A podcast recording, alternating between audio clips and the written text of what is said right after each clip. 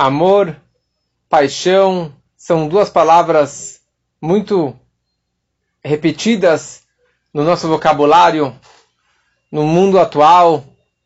E a pergunta é: será que as pessoas realmente sabem o que significa amor? O verdadeiro sentido de amor? Casamento? Os casamentos hoje estão cada vez menos comuns e os divórcios é o que mais acontece hoje em dia. A pergunta é: o que seria um casamento correto? O que seria um bom casamento? O que é um verdadeiro amor? Contam que certa vez alguém foi visitar uma, um asilo de idosos, um Moshav Zkinim, e ele chega lá, ele passa por, por um primeiro quarto, e tinha lá um senhor gritando em voz alta: Raquel, Raquel, Raquel, Ruchel, Ruchel. E daí ele foi perguntar para a enfermeira o que, que esse senhor está gritando tanto. Ele falou: É, essa era a, o amor da vida dele, que ele queria tanto casar, e alguém acabou casando com ela, e ele, ele até hoje, já na idade avançada, ele sofre que ele não casou com aquela senhora. Ele continua andando pelo corredor. Ele vai lá no final do corredor, ele passa por um outro quarto, tinha um outro senhor gritando: Raquel, Raquel, Raquel, Ruchel, Ruchel. Ele falou, mas o que aconteceu com esse senhor? Por que, que ele também está gritando? Falou, é, porque ele casou com ela. E ele sofreu a vida inteira com ela, com essa senhora. Tem duas formas de você amar. E isso nos aprendemos do nosso patriarca Yaakov. Nessa semana, o patriarca Jacó, ele se encontra com o amor da vida dele, com a Raquel, que era muito mais jovem do que ele. E quando ele encontra com ela, ela estava cuidando do rebanho do pai, porque ela não tinha irmãos. E ela era uma criança, acho que ela tinha oito anos. E o Yaakov ficou apaixonado por ela. E quando ele chega para o sogro, ele combina que ele vai trabalhar sete anos pré-pago para poder casar com ela. E ele ficou então sete anos cuidando do rebanho ao invés dela. Ele ficou sete anos, 24-6, fora o Shabat que ele não trabalhava, porque ele guardava o Shabat. Sete anos trabalhando dia e noite, dia e noite, verão, inverno, na chuva, no, na, na, na neve, trabalhando cuidando do rebanho do sogro e sem ganhar nenhum tostão. E a Torá fala uma frase extremamente interessante. Vai Avod Yaakov Sheva Shanim. Yaakov ele trabalhou sete anos. Vai Beinav Keyamim Achatim. E nos seus olhos, esses sete anos passaram como poucos dias. Passou muito rápido. Be'ahavato otah pelo amor que ele tinha por ela. E aqui é interessante. Sete anos passou para ele num piscar de olhos. Como? Ele não estava no casamento moderno que o pessoal se junta e talvez um dia vai se casar. Ele era bem religioso. Ele nunca encostou nela. Ele nunca deitou com ela. Nunca teve nada com ela. Nem nada. Ele estava na dele. Ele estava no campo trabalhando, suando a camisa. Sete anos se matando com o rebanho do sogro malandro, pilantra, mentiroso, sem ganhar nenhum tostão. E você quer me dizer que esses sete anos passaram como um piscar de olhos? Não tem cabimento. Yaakov, se ele tivesse morando com ela, se ele tivesse junto com ela, tá bom, seria mais tranquilo. Mas ele estava totalmente separado dela. Vamos colocar essa história de lado. Tem uma outra Raquel, séculos para frente, que casou com outro Akiva. E na verdade Akiva, só invertendo as letras, que vira Rabi Akiva. O grande Rabi Akiva, que começou a estudar a Torá com 40 anos, conhecida história que a Raquel era filha do rabino da comunidade, do milionário da comunidade, o Kalba Savua, e a Raquel, ela sai no campo e encontra aquele pastor ignorante cuidando do rebanho do pai. E ele se chamava Akiva. E ela vira para o Akiva e fala: Eu estou apaixonada por você. Eu quero casar com você. Mas ela falou: Mas como? Você de uma família, de uma dinastia, de sábios, de tanto cavó, de tanta honra, de tanto dinheiro, você quer casar comigo, um ignorante? De jeito nenhum.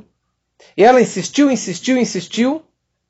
E ele acabou concordando de ir para Yeshiva. E ela acabou perdendo tudo. Ela perdeu tudo do pai. Perdeu o dinheiro, perdeu perdeu o kavod, foi deserdada, foi para fora de casa, perdeu tudo que ela tinha, mas ela apostou no Akiva que a condição que eles casassem era para que, que ele fosse para a casa de estudos, para que ele fosse estudar. E ele começou do zero, começou aprendendo com as criancinhas Aleph Beit, e conhecida a história, já contamos outras vezes, ele ficou lá 12 anos e voltou para casa com 12 mil alunos atrás dele. Quando ele está chegando em casa, ele chega perto de casa e ele chegou bem no meio de uma conversa quando que a esposa dele, a Raquel, que estava lá sozinha, 12 anos, a vizinha estava falando para ela, falou, minha, minha querida Raquel, você acredita que o Akiva está na Estivá? Imagina, ele já te traiu faz tantos anos. Ele já está com outra mulher, ele já está em outro lugar, ele já está curtindo a vida. Você acha que ele tá, é, é, você acha que ele te ama? Você acha que ele pensa em você ainda? E a Raquel falou: Olha, se eu pudesse mandar um WhatsApp para ele, se eu pudesse mandar um Telegram para ele, eu iria falar: Akiva, por mim, você pode ficar mais 12 anos na Yeshiva, se dedicando no estudo. Você pode ficar lá mais 12 anos. E foi exatamente naquele momento que o Akiva chegou na porta e ele ouviu essa frase da mulher dele. Ele bate na janela, ele manda um beijo de longe e ele fala, querida, até logo, eu vou mais 12 anos para estivar. Ele dá meia volta e volta para estivar por mais, 20, por mais 12 anos, totalizando 24 anos, e depois de 24 anos ele volta com os 24 mil alunos. E a pergunta é a mesma. Por que você, Akiva, agora o grande Rebbe Akiva, não entrou em casa, não deitou na rede um pouco, descansou, colocou o papo em dia, ficou com sua esposa, curtiu a família, um fim de semana pelo menos, e depois você voltasse para Estivá, e depois você voltasse para os seus estudos? Que negócio é esse? Que, que mal educação é essa?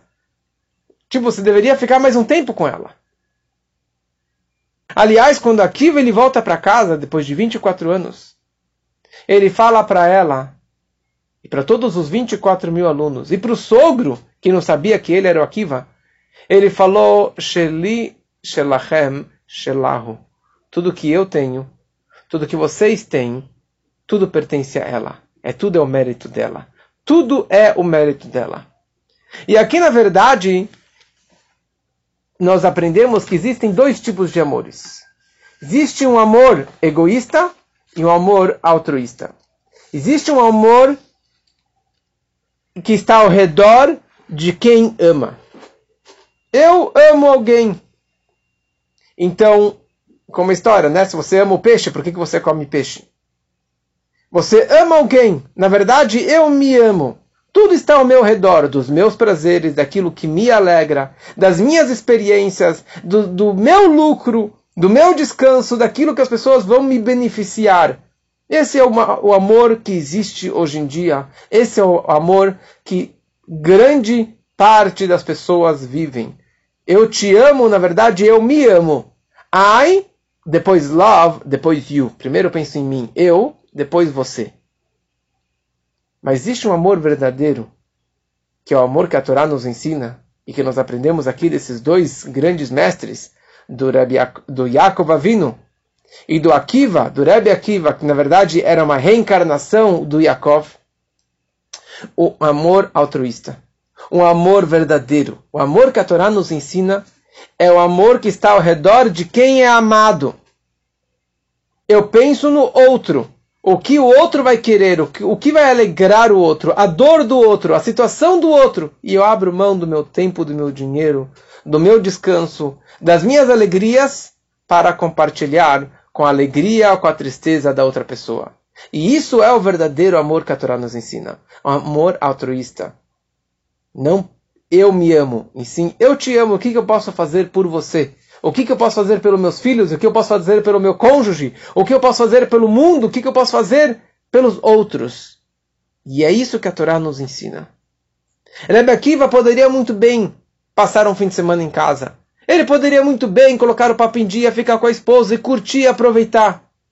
Mas o Rebbe Akiva, ele só casou com ela porque ela tinha um sonho sobre ele.